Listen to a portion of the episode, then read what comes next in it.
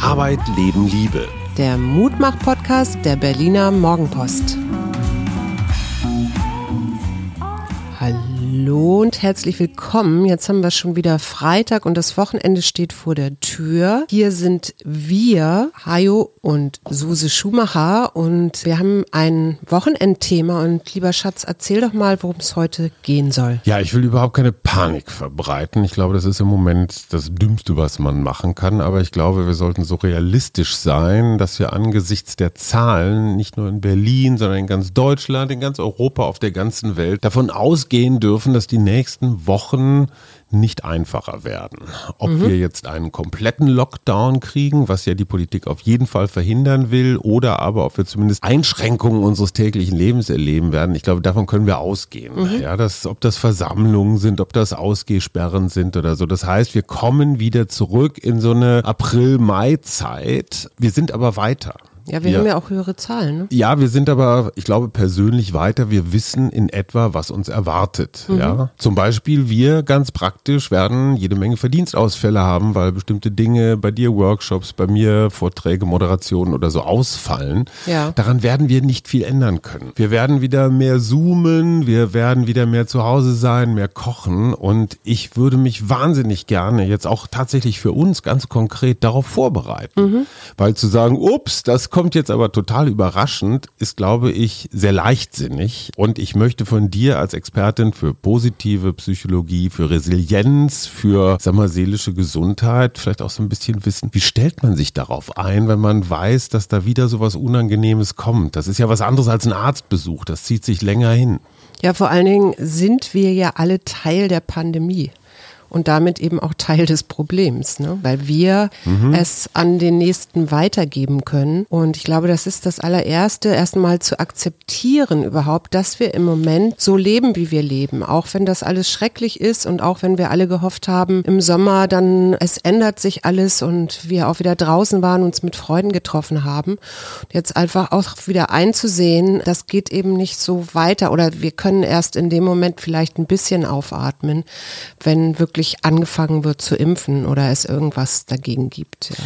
Das heißt, wir möchten uns mit euch gemeinsam so ein bisschen auf die nächsten Wochen vorbereiten, so ein mhm. bisschen einschwingen und vor allen Dingen verhindern, dass wir in so eine, ich sag mal, in so eine C-Depression verfallen, auch in so eine Tatenlosigkeit, in so eine Starre. Ja. Und das finde ich ja nun wiederum die gute Nachricht in der schlechten. Wir haben uns da ja schon mal rangeübt. Wir mhm. haben das alles schon mal gemacht und wir können es diesmal besser machen. Mhm. Was, was ist so aus, wenn du jetzt zurückblickst, März, April, Mai, diese Zeit, was ist so deine größte Erkenntnis, was würdest du anders machen diesmal? Oder was sollten wir anders machen? Na, grundsätzlich meine größte Erkenntnis ist tatsächlich, dass wir als Menschen doch relativ schnell uns auch auf neue, neue Sachen einstellen können. Auch wenn es so grundsätzlich immer doch so eine Hoffnung auf Sicherheit und mhm. Kontrolle gibt.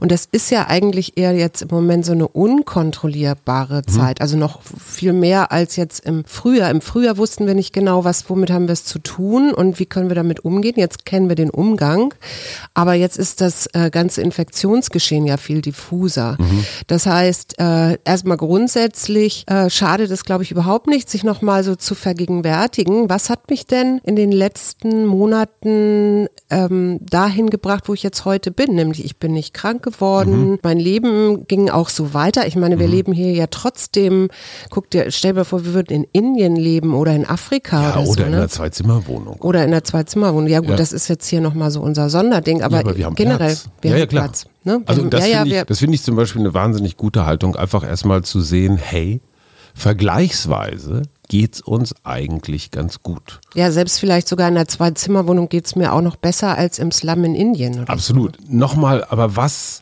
hast du, was haben wir in, dieser, in diesem ersten Lockdown, was könnten wir besser machen diesmal?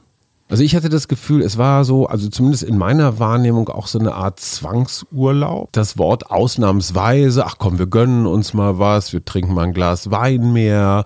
Das war, um diese Ausnahmesituation irgendwie zu korrigieren. Ich glaube, wir kommen jetzt in so eine Art neues Normal. Mhm. Das heißt, äh, es, es ist kein Urlaub in dem Sinne, sondern es ist so normales Leben, was weitergeht. Ja. Wir wissen zum Beispiel gar nicht, was ist mit Schule. Ne? Also klar, die Schulen werden so lange wie möglich irgendwie aufhaben, aber was bedeutet das mit unserem Kind? Schleppt er irgendwas ein? Das ist neu, wir werden nicht zu dritt sein, sondern womöglich eher so getrennt. Wir werden die Debatte kriegen, Papa, Mama, darf ich raus? Ne? Mich mit Kumpels treffen, auch, auch das wieder so ein Ding. Und Harald Welzer ist ja einer der bekannteren Soziologen in Deutschland, mit dem ja. hatte ich neulich ein längeres Gespräch, der sagt, was gerade wir Deutschen so unbedingt brauchen, ist Erwartungssicherheit. Das mhm. also ja, Sicherheit, ne? Sicherheit. Gibt es in Zeiten der Unsicherheit Sicherheit? Und ich mhm. glaube, ja, es gibt Sicherheit. Äh, ja, aber die Sicherheit kannst du dir nur, genau, die kannst du dir nur selber geben. Mhm. Und zu erwarten, dass jetzt auch außen alles geregelt wird. Ich meine, die Politik tappt ja auch so ein bisschen immer und, und versucht zu reagieren. Wir haben neulich dieses Thema gehabt, dass der Berliner Senat vielleicht hätte zwei Wochen früher Klar. die Maskenpflicht auf Einkaufsstraßen ja. einführen können mhm. oder so. Ne? Und das daran siehst du ja auch einen wahnsinnig wichtigen Punkt, dass man nicht mehr darauf wartet, dass die Politik jetzt irgendwie Regeln vorgibt, sondern in Wirklichkeit meinen wir doch zu wissen, was uns durch die Zeit gebracht hat. Genau. Wir haben unsere persönlichen Kontakte mit Freunden eingeschränkt, wir haben unsere Mobilität deutlich zurückgefahren, ja.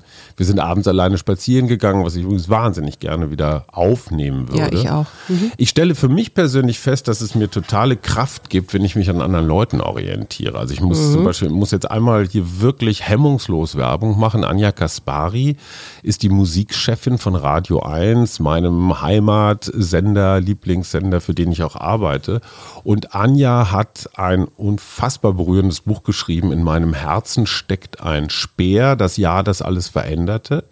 Und zwar war das das Jahr, wo Anja, die wirklich kerngesund, super sportlich, super drahtig, super vegetarisch ist, eine Brustkrebsdiagnose mhm. bekam. Sie hat beide Brüste verloren mhm. und mitten in der Therapie kam die Nachricht, dass ihr geliebter Mann Hagen auch noch unheilbar krank war. Das alles in einem Jahr. Mhm. Und sie schreibt in einer so berührenden Offenheit und Klarheit darüber, und zwar gar nicht so depressiv, sondern sie ist sehr sehr klar. Ja. Und einer ihrer Leitsprüche ist, alles das, was wirklich toxisch ist, sind Sachen, die im Schatten bleiben, Sachen, ja. die ich verdränge, über die ich nicht rede. Ja. Und diese Offenheit, in der Anja in diesem Buch über ihr Schicksal schreibt, ist für mich wahnsinnig berührend, aber auch absolut vorbildlich. Mhm. Also ich meine, hey, die eigenen Brüste zu verlieren und dann auch noch den geliebten Partner, das ist ein bisschen mehr als ein paar Wochen Pandemie, Quarantäne ja. oder sowas. Ja, das ist nochmal eine ganz andere Baustelle. Und diese ja, die Stärke, die da rauskommt, also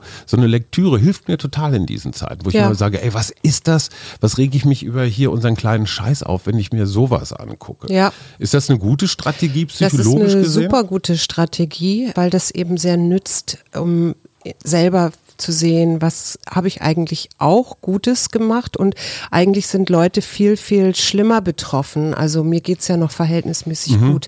Das ist übrigens auch mit ein Grund, dass Menschen so negative Nachrichten so verschlingen, ne? weil du dich dadurch ja ein bisschen besser machst.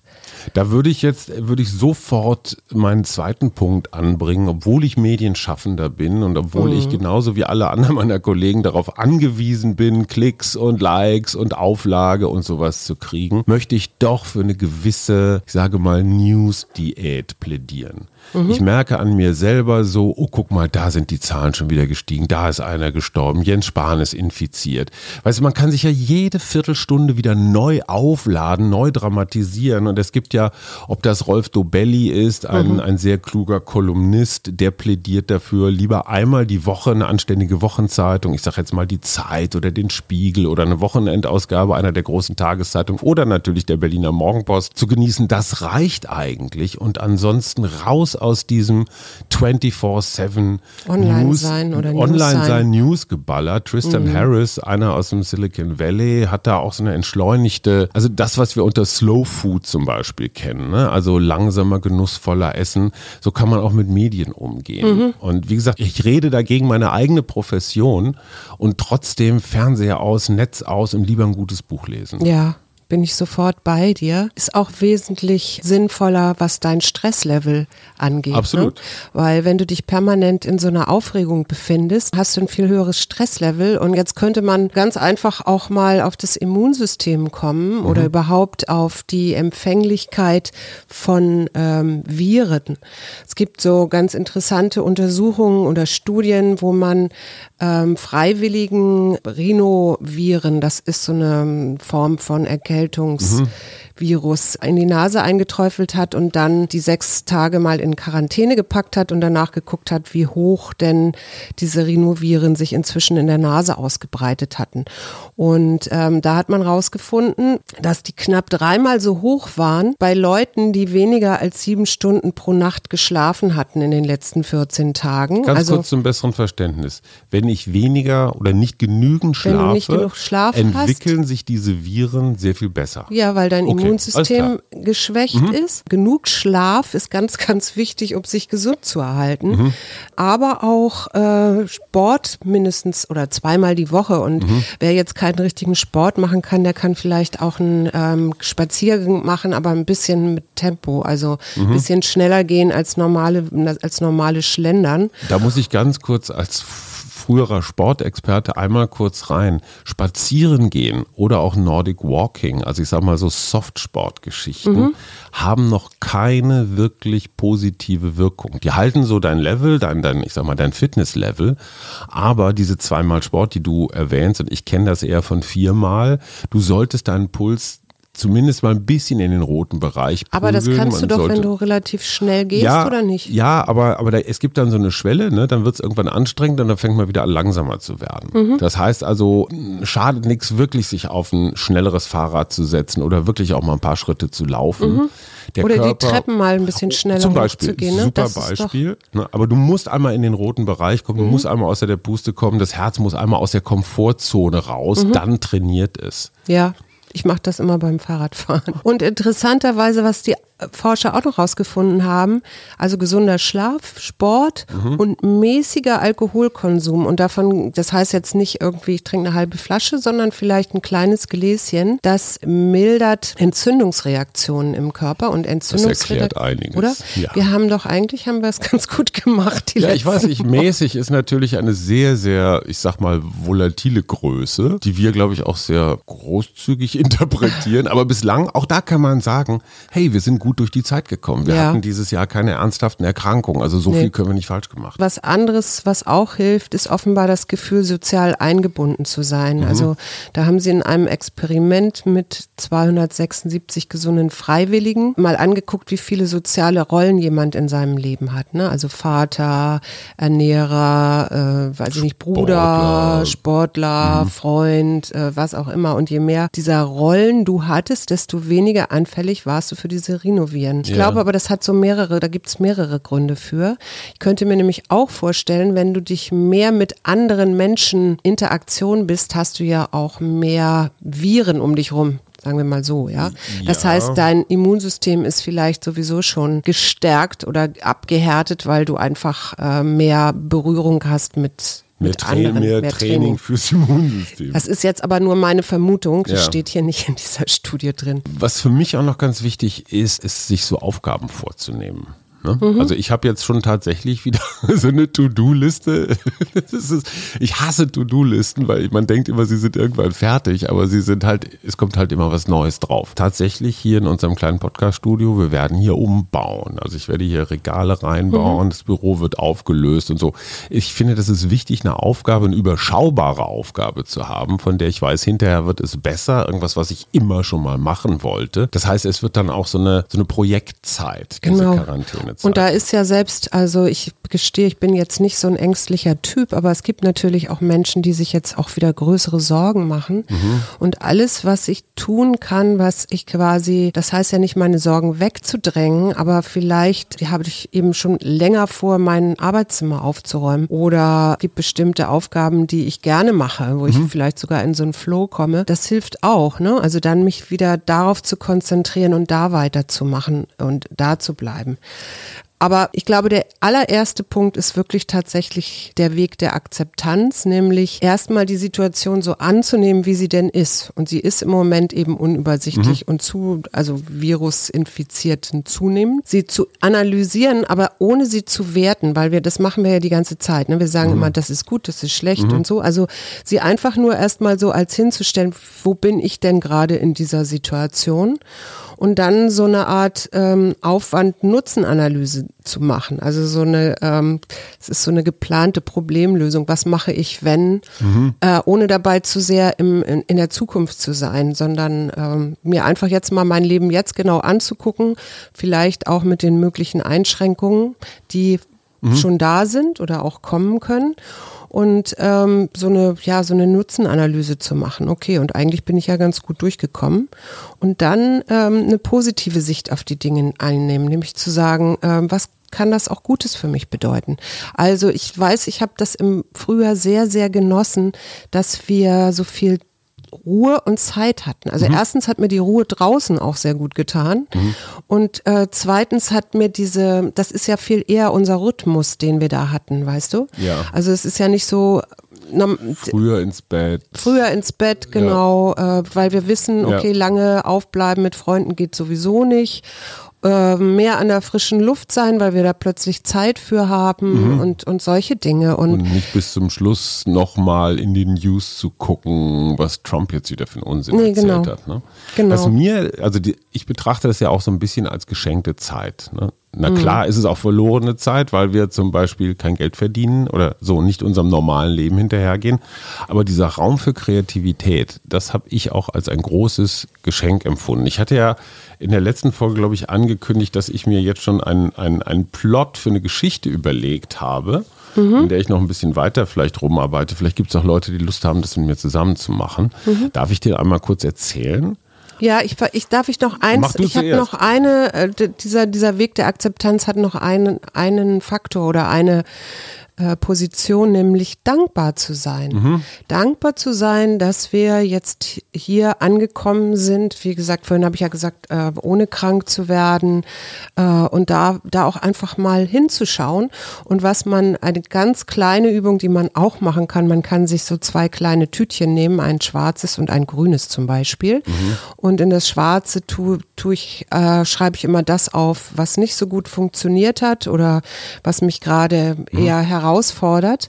Und in das Grüne schreibe ich äh, so die dankbaren kleinen Momente, was weiß ich, das Schwätzchen auf der, auf der Treppe mit der Nachbarin mhm. oder mein Sohn, der für mich einen Burger gebraten hat oder was auch mhm. immer.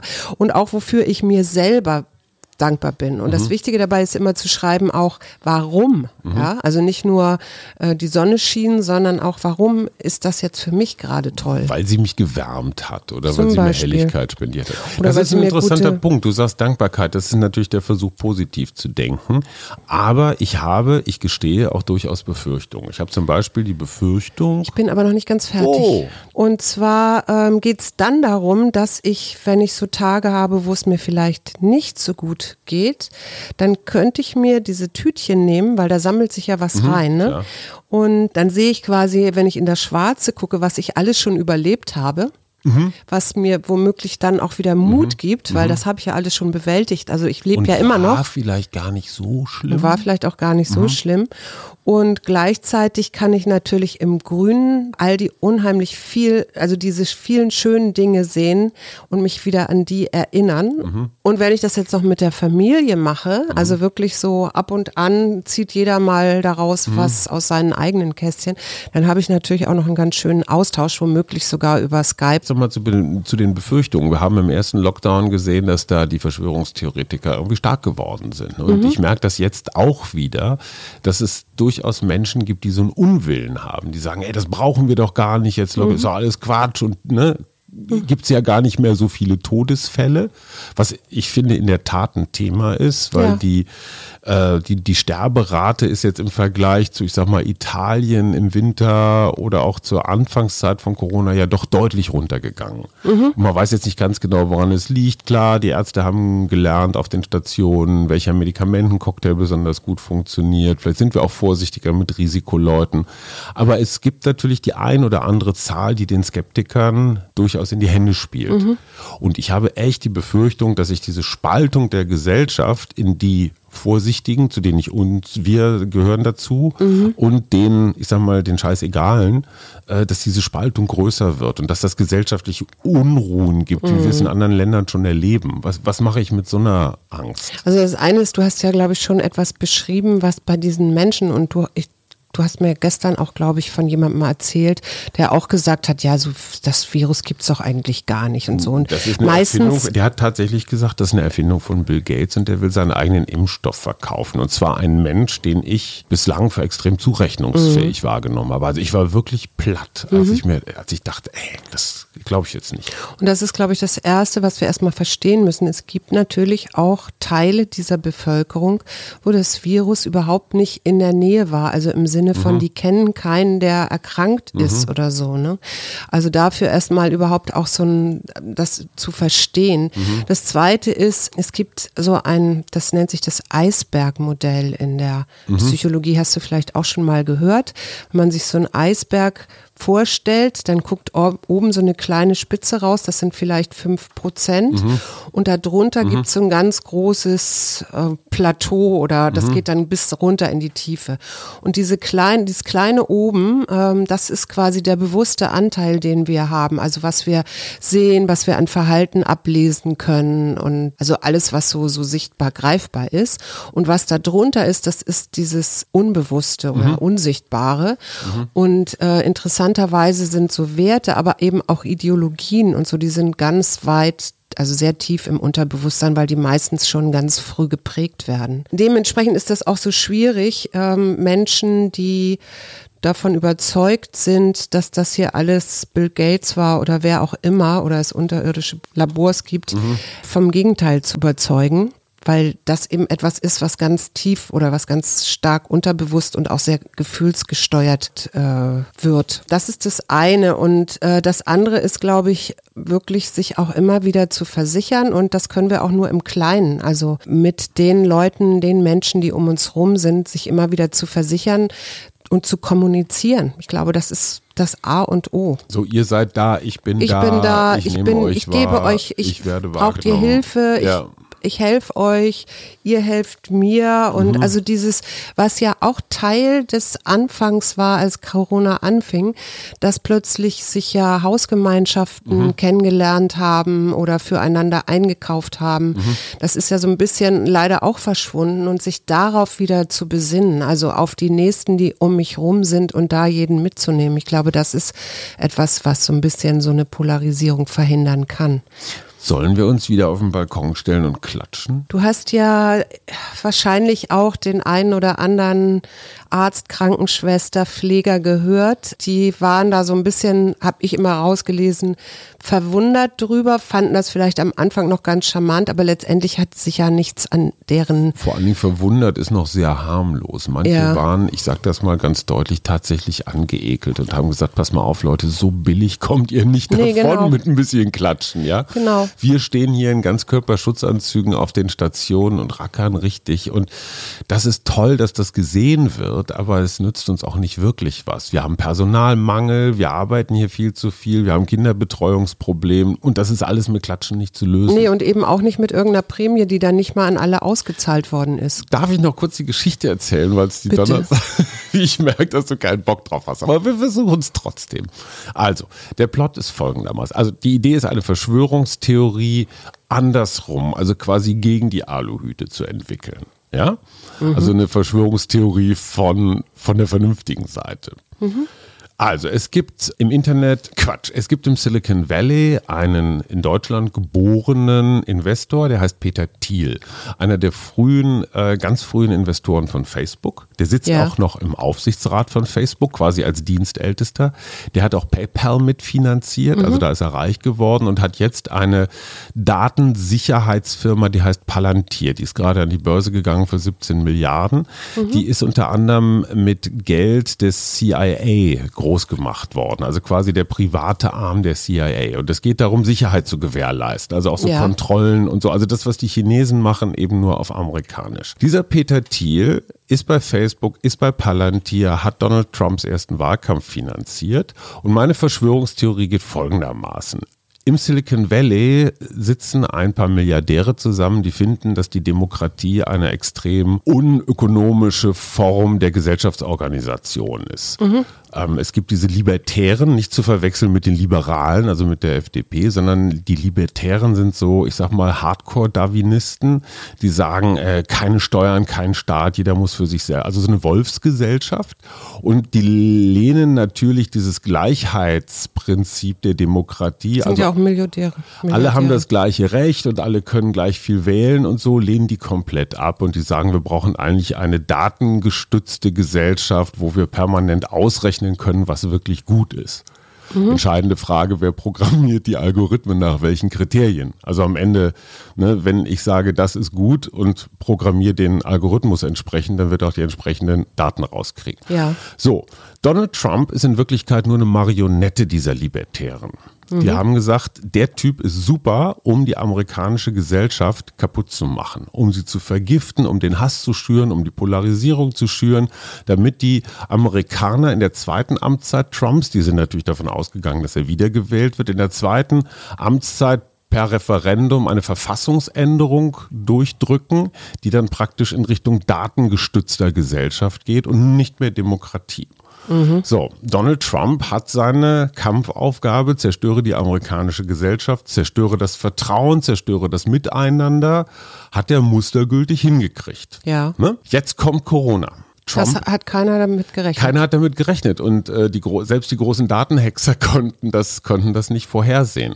Das heißt, Corona macht jetzt womöglich Trumps Wiederwahl kaputt und damit auch den Plan, die amerikanische Demokratie zu zerstören. Ja. Das heißt, Corona hat Amerika gerettet, weil es jetzt nicht zu diesem Referendum kommen wird, weil völlig verängstigte und äh, panische Amerikaner sagen, wir müssen in Zukunft von Palantir regiert werden.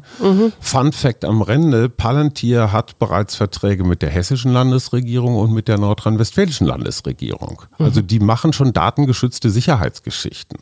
Ganz dicht dran an China. Ja, also wenn du dich anständig verhältst, kriegst du Pro-Punkte, kriegst du Pluspunkte und wenn du dich nicht anständig verhältst, gibt's Minuspunkte. Ja. Ne? Also statt Demokratie alle gleich, hast du ein höheres Punktekonto, kriegst du eine bessere Ausbildung, darfst du ins Ausland fahren und und und. Das war mein kleiner Plot, also dass die Verschwörung in wirklich, ach so, und QAnon habe ich noch vergessen. QAnon ist ja diese komische Sekte, von der niemand so ganz genau weiß, was. Weißt du, dass ich das alles irre kompliziert finde gerade? Nein, das du? ist total einfach. QAnon ist 2017 aufgekommen. Das Ja, war das, das weiß erste, ich, aber ich das war das erste Amtsjahr von Trump und hat ihm natürlich geholfen, diese Verschwörungserzählung. Die Demokraten wollen alles kaputt machen und Trump ist der einzige Retter. Das ist eine Projektion. Trump ist nicht der Retter, Trump ist der Zerstörer. Diese Sekte, die ja inzwischen auch in Deutschland bei den Querdenkern sehr verbreitet ist, war natürlich nochmal so eine digital gestützt über die sozialen Medien verbreitete Assistenz von Trump. Aber was ist daran kompliziert? Trump als Marionette von Milliardären die amerikanische Demokratie kaputt zu machen? Was ist daran? Hey, komm, das ist einfach. Ja, das ist schon einfach, aber ich, ich merke, irgendwas sperrt sich da bei mir total.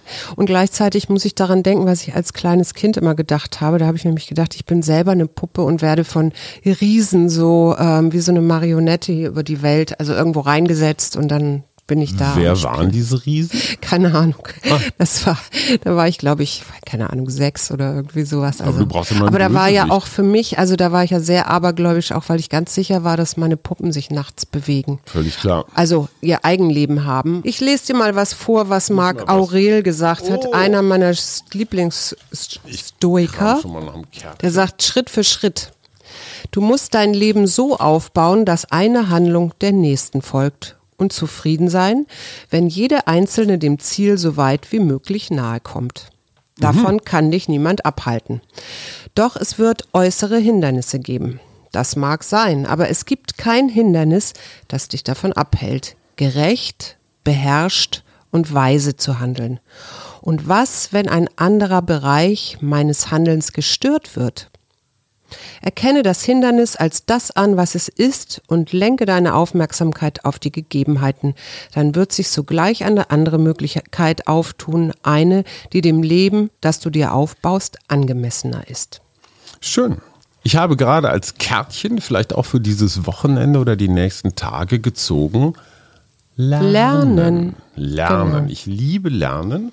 Ich weil, auch. Äh, Lebenslanges Lernen steht ganz oben auf meiner Fahne. Ja, aber nur Dinge, die ich auch lernen möchte. Mhm. Also nicht dieses äh, Zwangs Zwangslernen, so Vokabeln bimsen oder so, sondern wirklich Sachen, mit denen ich mich hinterher stärker finde. Ich möchte auch noch was vorlesen, und zwar der Schluss von Anja Kasparis Buch. Aber darfst du das jetzt verraten? Herzen steckt ein Speer. Ja, es ist ja in dem klassischen Sinne kein überraschendes Ende, weil man weiß es, sie hat ihre Brüste und ihren Partner quasi gleichzeitig verloren. Ja. Wie geht sie damit um? Und sie schreibt, Sie hat also über sich in der dritten Person, sie hat am eigenen Leib erfahren, dass es möglich ist, einfach weiterzumachen. Denn trotz aller Scheiße ist vieles schön. Wer kapituliert, beraubt sich der schönen Momente.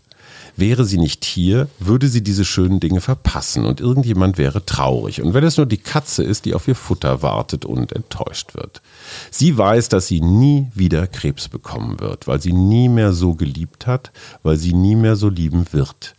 Sie waren wie ein Organismus, also die beiden. Als sie sich die Brüste abschneiden ließ, kappte sie die Nabelschnur zu ihm. Danach übernahm seine Krankheit schnell und final, wie lange sie ihn am Leben gehalten hat. Mit welchen Konsequenzen. Am Ende hat ihr Unterbewusstsein entschieden, dass sie leben und ihn loslassen muss. Sie konnten doch nicht beide gehen wegen der Kinder. Ist sie glücklich? Ja, weil sie gelernt hat zu ertragen, selbst das Schlimmste, das sie sich vorstellen kann. Gelernt hat, sich nicht zu wehren, nicht zu zweifeln, nicht um sich selbst zu kreisen, nicht zu denken. Wo nichts zu ändern ist, bleibt nur es anzunehmen. Die totale Annahme. Nicht flüchten und den Rücken kehren, sondern sich stellen. Und durch den Schmerz gehen, physisch und seelisch und dann den Schmerz wieder auflösen, sich den Speer aus dem Herzen ziehen und die Lebensfreude wiederfinden. Und weißt du, was das ist oder wie man das nennt? Berührend? In der Psychologie. Ach so. Nein. Äh, das nennt man posttraumatisches Wachstum. Hm. Weil, was man ja auch beobachten kann, es gibt Menschen, die erleben schwere Schicksalsschläge mhm. und überleben die aber trotzdem, also ohne jetzt ein Trauma zu entwickeln mhm. oder so. Und äh, beim posttraumatischen Wachstum ist es auch so, dass du erstmal auch in ein tiefes Loch fällst. Also mhm. richtig, das schreibt sie da ja auch so ein bisschen. Wobei ich mich wundere, dass sie das in der dritten Person schreibt, aber okay. Ähm, du fällst erst in ein tiefes Loch und dann hängt es davon ab, was du selber daraus machst, also mhm. wie du das bewertest. Äh, und du das, kannst dich. Ganz kurz, ist das eine Veranlagungssache? Habe ich das in den Genen oder ist Nein. mir das anerzogen worden oder kann ich das, kann du das kannst jeder? es jederzeit ändern. Genau. Okay. Das ist ja immer, wie du auf eine Sache raufguckst. Du kannst dich als Opfer fühlen. Mhm. Du kannst aber auch sagen, was ist an dieser Sache jetzt wichtig? Also was ist das Lernen? Wir hatten ja mhm. gerade das Lernen. Mhm. Also was ist dieser Moment, den ich dabei lernen kann? Mhm. Und ich werde daran nicht sterben. Ähm, und wie kann ich, äh, was kann ich daran Positives finden? Und das ist natürlich schwierig, jetzt in ihrem Fall Brüste verloren, der Mann ist gestorben ähm, und gleichzeitig ist das erinnert es aber auch ans Leben.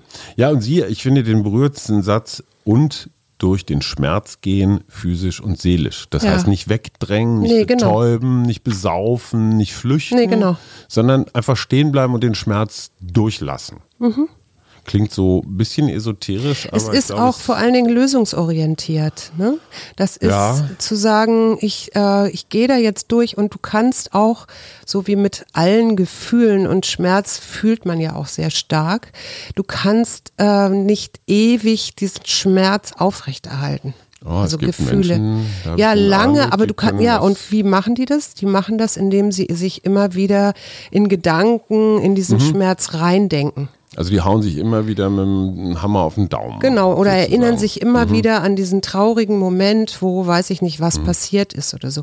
Und äh, das Lösungsorientierte wäre jetzt zu gucken, ähm, was, wie gesagt, was könnte der Punkt sein, den ich hier lernen soll und äh, was hat mir vielleicht auch in der Vergangenheit immer geholfen. Äh, also vielleicht Gespräche mit guten Freunden oder aufs Land zu fahren oder ich weiß es nicht.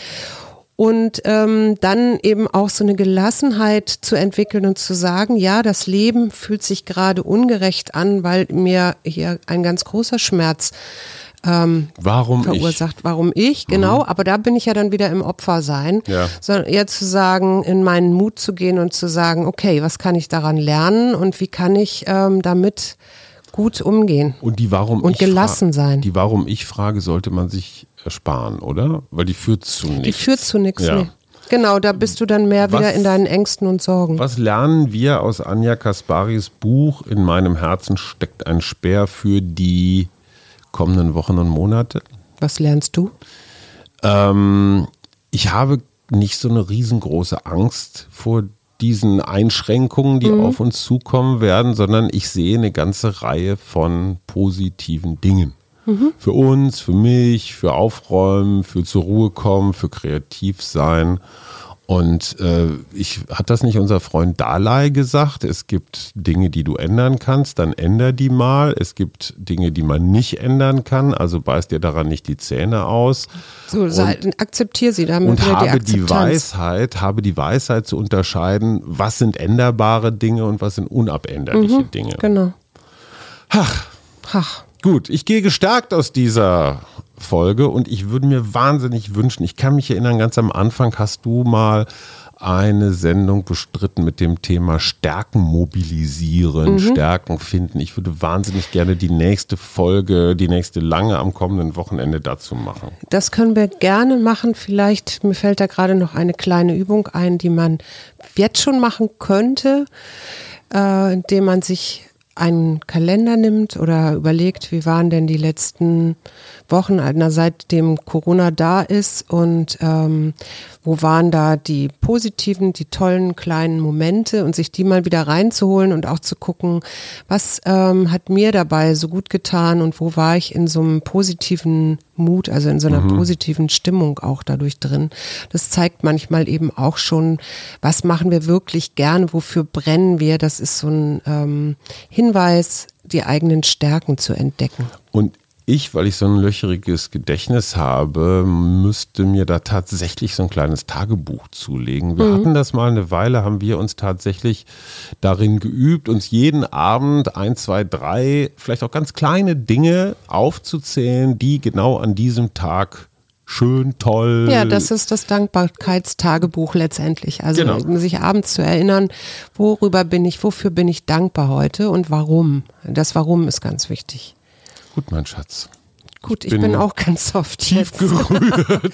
Wir wünschen euch ein wirklich schönes Wochenende. Wer möchte, ich, es gibt noch Plätze für den Waldtag. Das ist natürlich auch eine ganz große Ressource und um mal wieder so ein bisschen abzuschalten und woanders vielleicht bei sich selber anzukommen.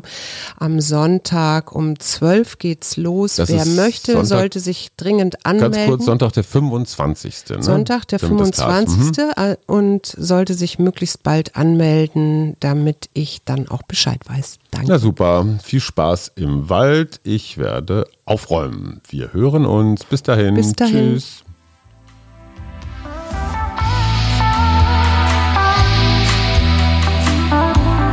Wir, Arbeit, Leben, Liebe. der Mutmach-Podcast der Berliner Morgenpost.